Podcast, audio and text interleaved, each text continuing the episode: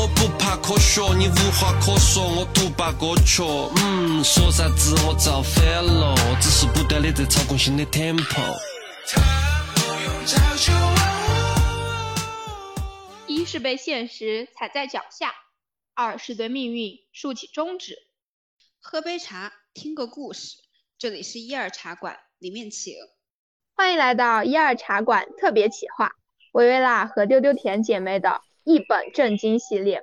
在这里呢，主要是想向大家推荐一些我们俩觉得比较好的资源，像影视啊、书籍之类的。那看过的朋友，欢迎和我们一起讨论；没有看过的朋友们呢，强烈的推荐大家去发掘这些宝藏。那下面呢，就是我们这一期呕心沥血为大家整理的几部影片，哈哈，标题党上线。是的，下面那我们好，那我们就先来第一个分类吧，就是一些高评分类的，呃，某就是某半呃评分很高的一些影片嘛。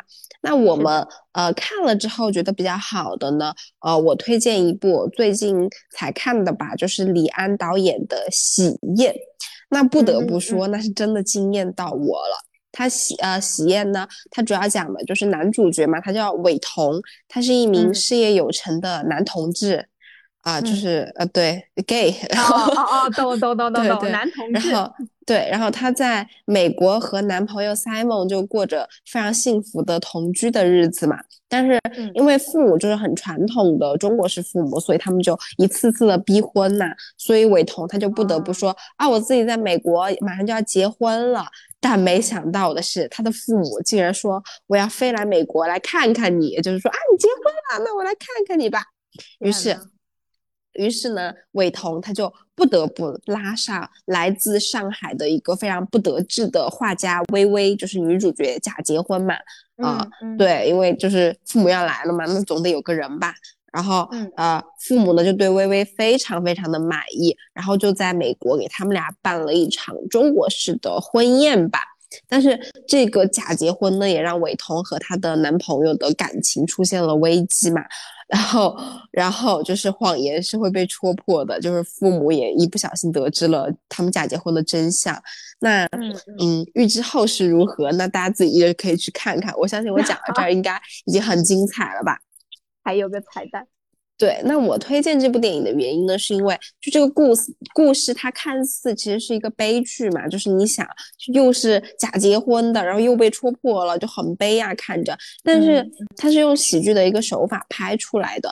嗯，丝毫不沉重啊！李安导演他就很擅长在西方文化的背景下来表现中中国的文化，那其中呃自然就会带有一点中西对立的观点嘛，但是或者是一些种族凝视之类的，但是李安导演他就总能把这种。呃，这样的事情就拍的非常的具体，但是一点都不极端，也不会让你觉得很有争议，怎么怎么样的。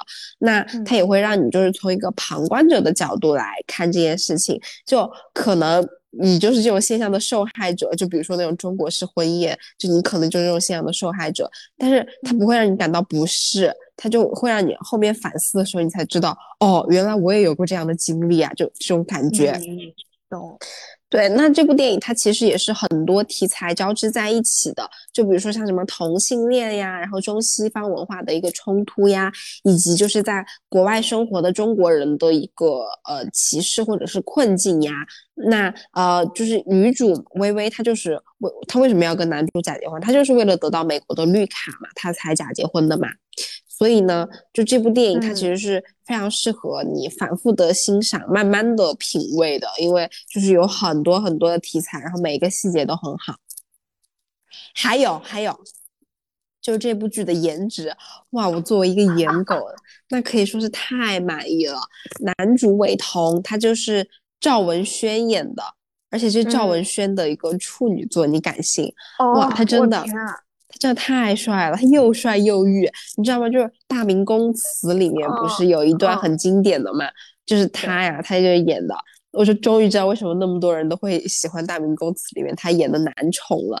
他这张脸就真的惊艳又耐看，然后还有他的那个外国男朋友，就是戏中的外国男朋友 Simon 也巨帅巨帅。然后女主也长得很东方，然后他那头乌黑的秀发以及他那个健康的肤色，哇，我可太喜欢了。那其中其实对他谁不是颜狗呢？那其中其实我最喜欢的片段，那当然就是呃高潮部分，就是婚宴的部分了嘛。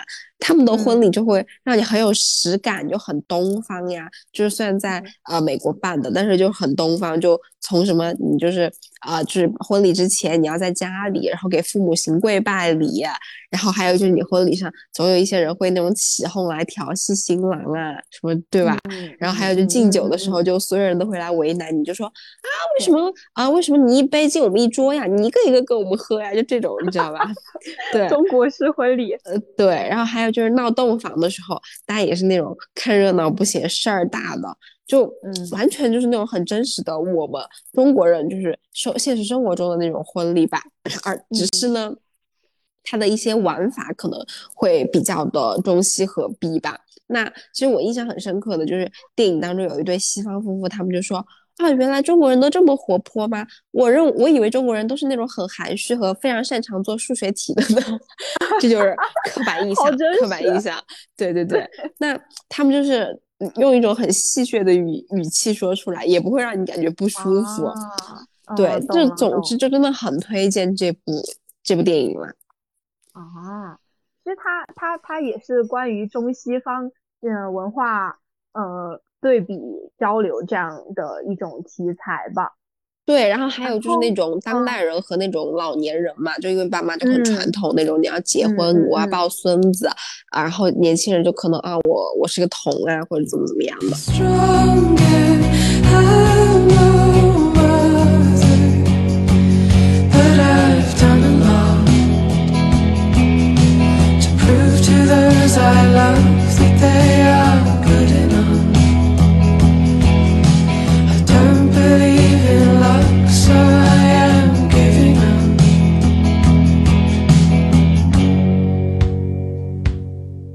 OK，刚刚丢丢甜说到那些，嗯，就是东西方文化的一些呃交流啊、对比这些的，那我也来推荐一部，它不是关于东西方的，但是也是一种文化的差异吧，是呃种族的差异，差不多是啊，它就是，嗯，你啥时候想看电影了，搜索结果肯定会有它的身影，而且。可能很多友友都已经看过了，他是谁呢？就是绿皮书。哦，太爱这部了。对，其实看过他的朋友应该都知道他的片名是什么意思。就说白了，绿皮书就是针对于黑人的一部保密手册吧。其实这部片子它就是以呃南北战争为改编背景的，所以。嗯，可能所讲到的话题就比较的沉重，它就是关于人种肤色这一历史始终留存的问题。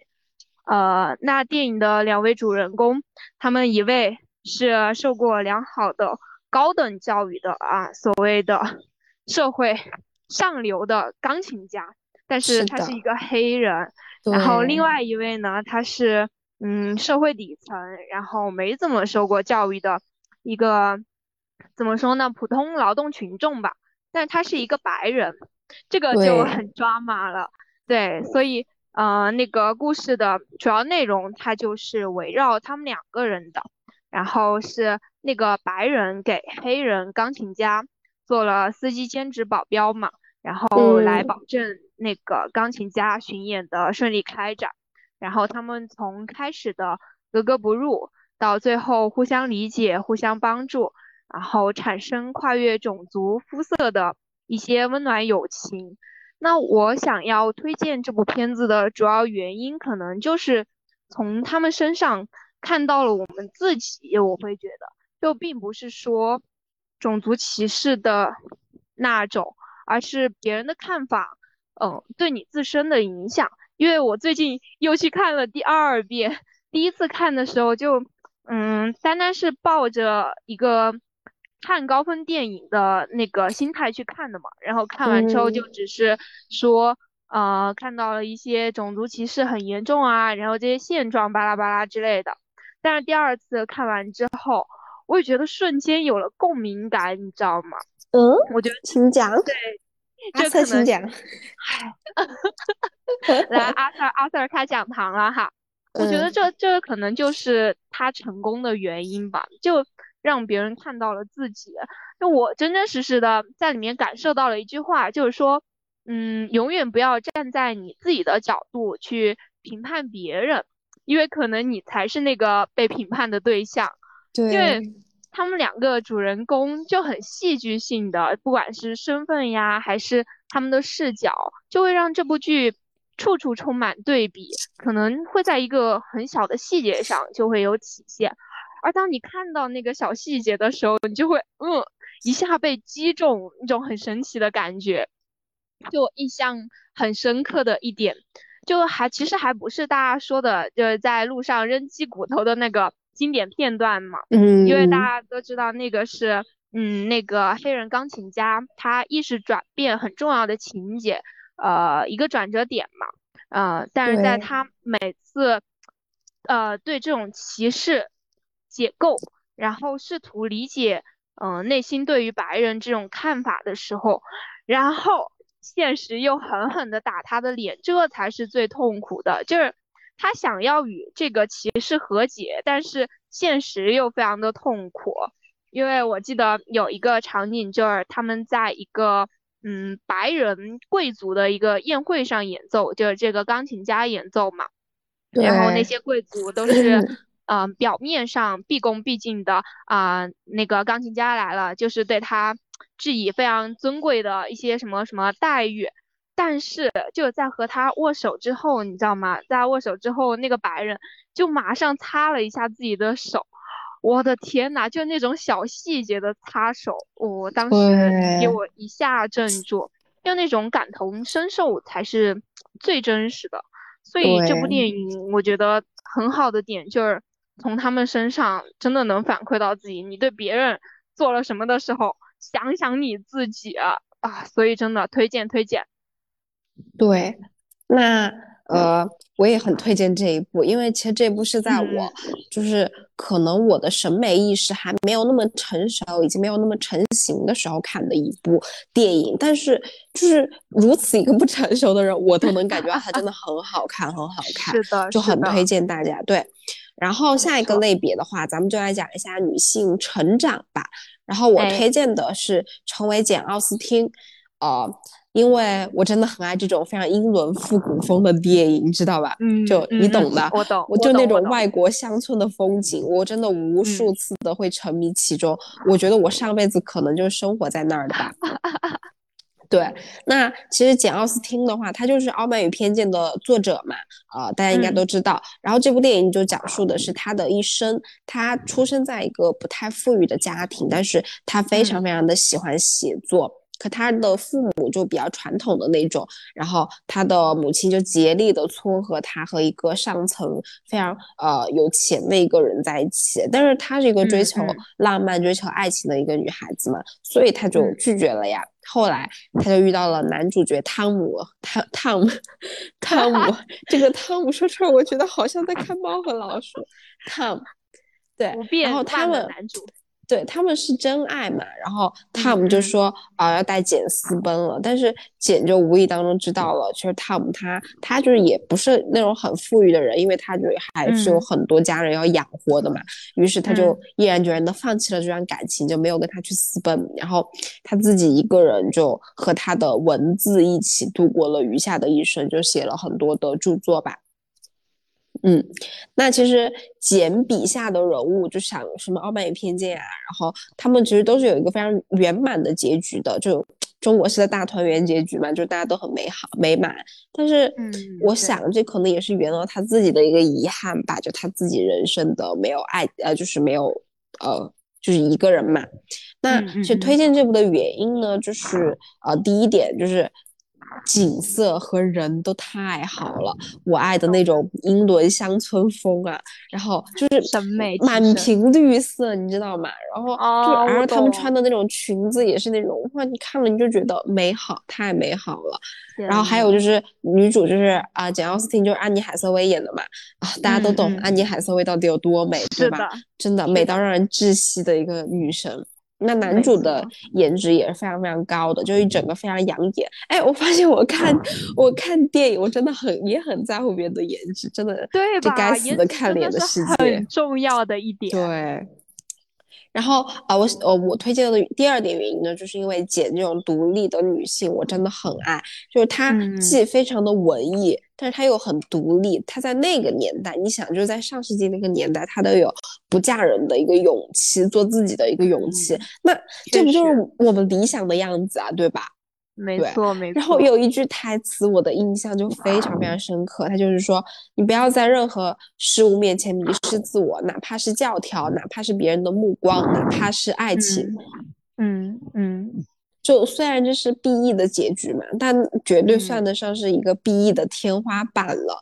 呃，我看了这部电影应该有五六年了吧，但是就是简她伏案写作的沉浸在里面的那种快乐，然后那种平静又有力量的感觉，就在我脑海中挥之不去，就一直都有。然后还有就是他们多年之后不是又遇见了嘛？然后男主他结婚了，然后他孩子他他生了一个女儿，他女儿都已经十几二十岁了，然后他也给他女儿取名为简。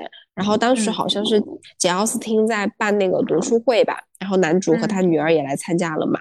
然后就是他们俩遇见了的时候，然后女主眼中的那种释怀与温暖，就让我觉得他过了他想要的一生，他追求了他想要的东西，就是很美好。天呐，好棒啊！是我们追求的嗯目标。对，真的这板块我。我印象比较深的，就是女性成长的题材。我印象比较深的，其实就是，嗯，穿 Prada 的女王。之前就是，嗯，对，之前就是真的不知道看什么电影了嘛。然后突然想起说，哎，看到过这个电影的片段。就虽然我就是那种接受不了一下给我灌很多鸡汤的那种人，但是偶尔喝一点打打鸡血还是可以的啊。就说看一看。但是我错了，她就并不是那种一味的大女主情节，其实女主的成长过程也是有很多呃坎坷，包括一些嗯她自己的取舍，所以她的形象就很立体化。我觉得就不是说单单看电视剧的那种，她就能找到共鸣。这部电影它嗯主要讲的呢就是一个职场菜鸟，哎，从一个。朴素的女孩，对吧？啊，华丽蜕变成大家口中的女王形象。其实这个这样说起来，大家可能会觉得啊，她不就是一个非常简简单单的杜拉拉升职记那种嘛，对吧？那可不是。对，她其实真的不是的。但是她，嗯，这个电影里面嘛，这个女主她最后是放弃了自己打拼拥有的一切的时尚资源，然后选择。自己想要的生活方式，啊，就是他一直想要的写作。然后安妮嘛，就是里面的女主，她一开始其实是，她一开始的梦想是一个记者，然后后边阴差阳错的进了顶级顶级时尚杂志社，咱也不知道有没有这个运气，反正她就进去了，然后成为了。时尚女魔头，这段也是有一点玛丽苏的，对，这一段确实是，嗯，我觉得，嗯，就看一看吧，毕竟电视剧嘛，然后后边大家都懂的哈。然后，这你想这种小菜鸡，当然在那种职场圈只有被虐的份呀。对呀，肯定的嘛。对，而且还遇到什么时尚女魔头，对吧？那肯定是被虐的完爆。但是。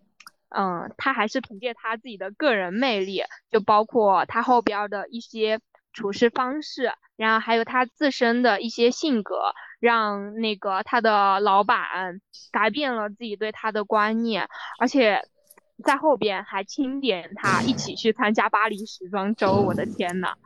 但是，唉，你知道吧？大家都知道，想要平衡生活和工作，其实不是一个很简单的事情。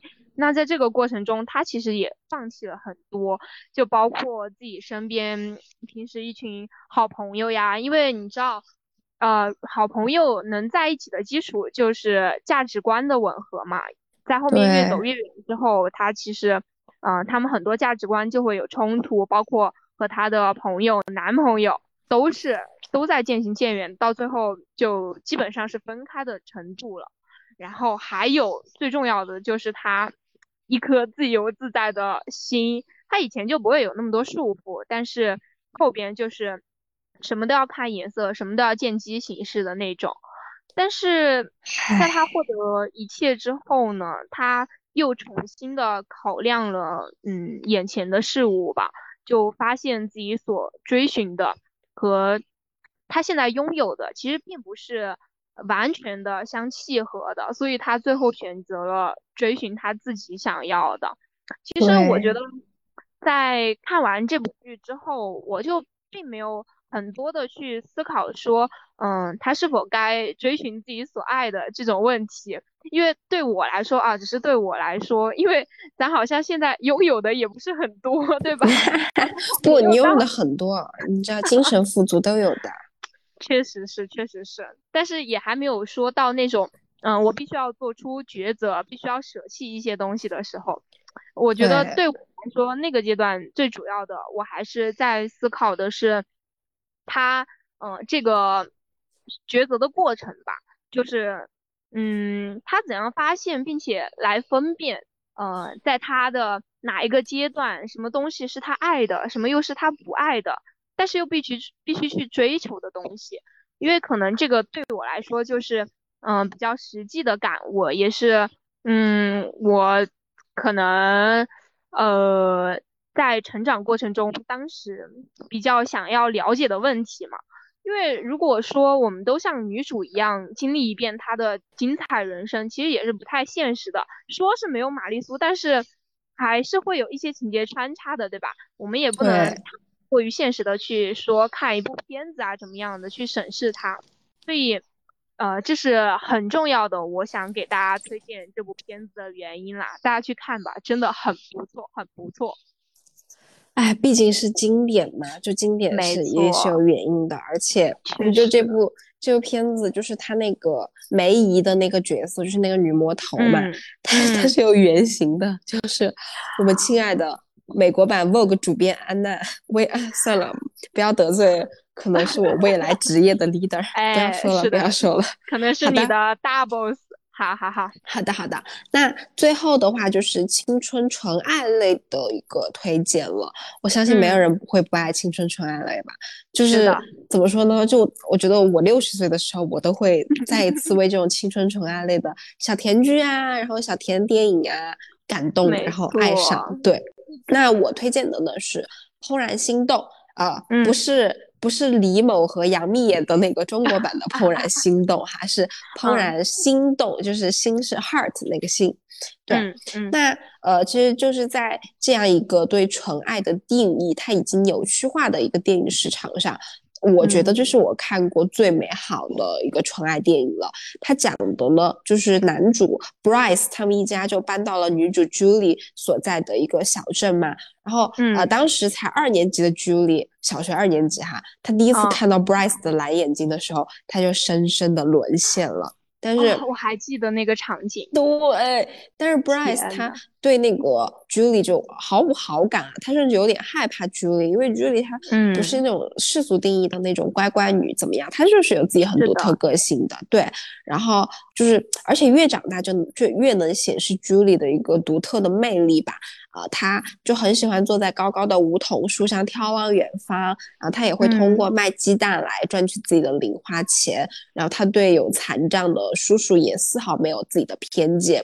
那就是当 Julie 发现自己送给 Bryce 的鸡蛋每次都被 Bryce 丢进垃圾桶的时候，他决定就呃放下这段恋爱吧。哦，我你想一下，就是比如说你送给你 crush 的东西，然后每次都被他扔进垃圾桶，那这个时候你是啥感受啊？对吧？对啊，我真的，那我此刻我他妈立马 他那个对，就是水泥封心甩啊，真的是封心锁爱，谁会爱这种人啊？对然后呃，就是，但是这个时候，Bryce 才他才发现，他就自己早就已经喜欢上了 Julie 嘛。那接下来就是一嗯些追妻火葬场、追妻火葬场的一些片段了，大家都懂懂哈。对，嗯那我喜欢这部电影，为什么呢？我觉得没有什么原因吧，就是为什么喜欢就非要有个原因呢？我就是我就觉得这部电影它带给了我美好的美好和嗯快乐，那我就喜欢它呀，对吧？那我、嗯嗯呃就不用有什么原因的。那如果如果你非要让我说一个原因的话，那就是我觉得我在看这部电影的时候，我是百分之百沉浸在里面的啊、它的故嗯事是能抓住我的，我能够充分的感受主人公们情绪的一个变化。就嗯我觉得嗯我自己一瞬间年轻了一个十几岁吧，应该。对，嗯，懂。说了这么多，反正就好看了，很好看，很好看，大家一定要去嗯看。对，嗯，那其实当然了，就这种十一二岁的小朋友嘛，他们肯定就整部电影不会只讲爱情啊，也没啥好讲的，对对吧？那还有就是他们的对，那可能还有就是他们的成长路径嘛，因为女主她嗯就是一个很有自己想法的女生。我最喜欢的就是她爬上梧桐树去俯瞰远景的一个画面了。这个好像也是对，这好像也是电影的海报吧，就是他们两个嗯坐在那个梧桐树上，但后面这棵嗯梧桐树好像被砍了还是怎样？哇，对当时就对，然后男主，但是哦女主让男主爬上来，女主男主还在那儿拒绝，我当时看着我就想的是，对，很生气。对我当时就想的是，男主你虽然长得帅，但你也不配好吗？真的是，我想你不喜欢女主，我们观众还不稀罕你呢，哼，让我们女主独美。一些一些互联网弹幕的用语，笑死。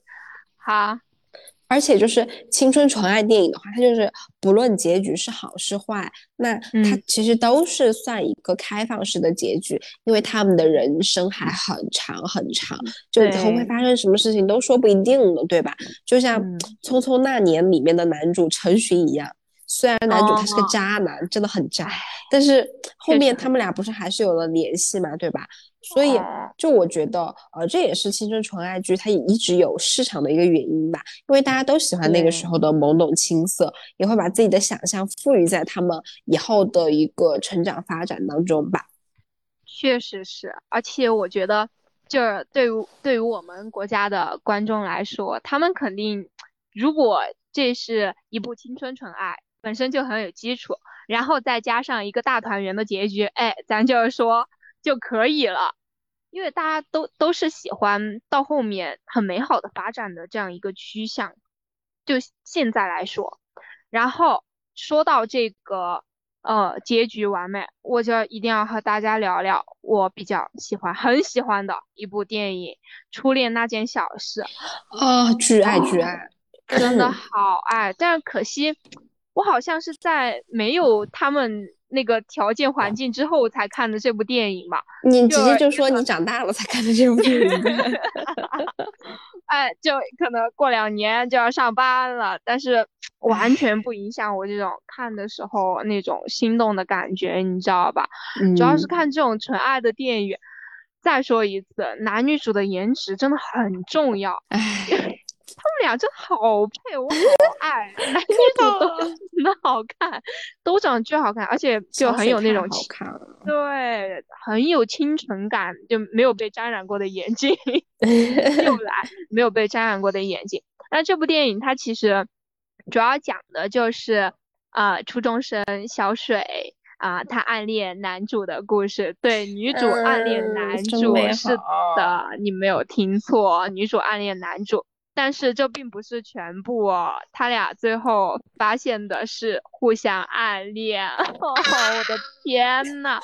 就回来一看，再回来拉回来一看，你知道吗？细节满满，天呐，神仙剧情！我觉得就是在那个时候，他会以这种角度，嗯、来呃描写叙述，我觉得都是啊，天呐，这什么编剧啊，水准好高，而且选角也很好，然后他的景也好，什么什么滤镜都好，我觉得啊，我对我感觉我对整个电影都是有滤镜的那种。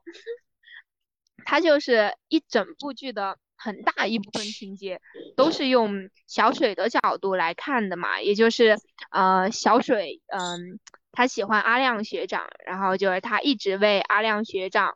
呃，所做的一些事情嘛，就我看过之后就会觉得，嗯，女孩子的青春里其实可以可以没有一个完美帅气的阿亮学长，其实他不重要，重要的是有让你成为更好自己的动力，你知道吗？它里面的阿亮学长就是小水的动力，我觉得我们很需要这种动力，可惜我们当时呃不太不太有这种勇气吧，我觉得，就电影里面小水。最开始为了他喜欢的人用了很多方法嘛，但是都是一些很无效的方法，所以小水他就做了一个很明智的选择，他选择了让自己变得更好，但是在后面还是没能如愿，两个人就始终缺一个契机嘛，然后后面还是呃青春偶像剧的一个。呃，常惯用手段，对，然后毕业了嘛，然后各自奔向远方，各自奔前程，这样，然后分隔两地。但是啊，这部电影结局是大团圆的啦，就很符合观众的调性的。但是，我们就可能会觉得这种丑小鸭变天鹅的故事，在现代其实已经不那么具有说服力了。可能一些能引起共鸣的 B 一，我们可能更能干看得进去。但是，对，嗯。我爱这部电影还有一个很重要的原因，就是说，它总会让我看到，嗯，人生是有一些希望让你去追求的，就不是所有童话故事的存在，它都是为了虚构一个不会破灭的泡泡那种，你懂吧？就是小水暗恋学长的时候，那学长也喜欢着小水，只是。缺乏勇气，学长缺乏勇气，而当学长鼓起勇气的时候，他又被自己的兄弟给截胡。但是电影的最后，两个人又跨越了十年，走在了一起。其实喜欢和成长，我觉得它就是一个大圈啊。当我们开始喜欢自己的时候。成长就会相伴而行，那么与你想要的事物焦点只会不断的接近。你看他们两个最后遇到的时候，也是因为一些工作的关系遇到，然后最后在一起，这就是一个过程呀。你要享受这个过程，这就是成长的很好的一个部分。所以我觉得这个电影，这是我看到它的很好的点，就单单是。嗯，从青春文学这个角度来的，所以推荐推荐。好的，所以说就是任何时候都不要放弃自己的成长。当你变得更好的时候，你自然就会吸引来一些美好的事物。那这个美好的事物可能就是你以前那个美好的他，对吧？哦，没错，是的。那本期的电影推荐到这里啦。如果大家有什么觉得好的电影，也可以在评论区评论出来哦。或者还想听我们推荐更多的电影，也可以告诉我们哟。那本期就这样啦，拜拜，下期再见，拜拜。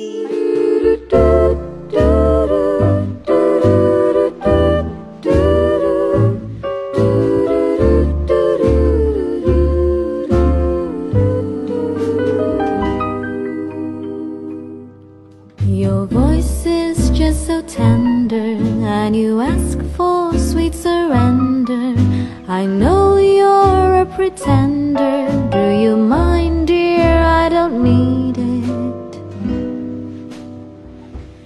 Your hypnotic compassion always grabs my attention. Those lines of persuasion, just give it a. Perhaps you know my biggest weakness to accept I your sweet politeness and obey your words of kindness. Won't you let me go? Let me go. No, no. Let me go. No, no. Are you listening? So please just let me go. Oh, perhaps I will. Let me go. Oh, maybe no. Let me go. Oh, maybe yes. Are you listening? So please just let me go.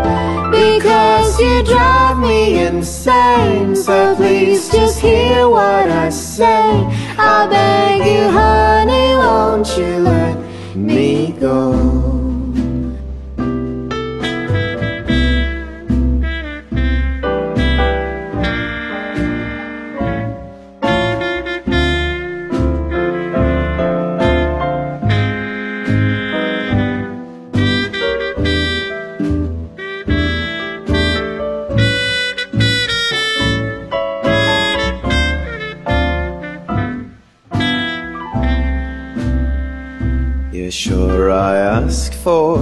Surrender. Cause I think you are so tender. I'm a great pretender. And of course, dear, you sure need it. I sure know your biggest weakness. You'll accept my sweet politeness and obey my words of kindness. I won't let Or you go. Me go. no, no.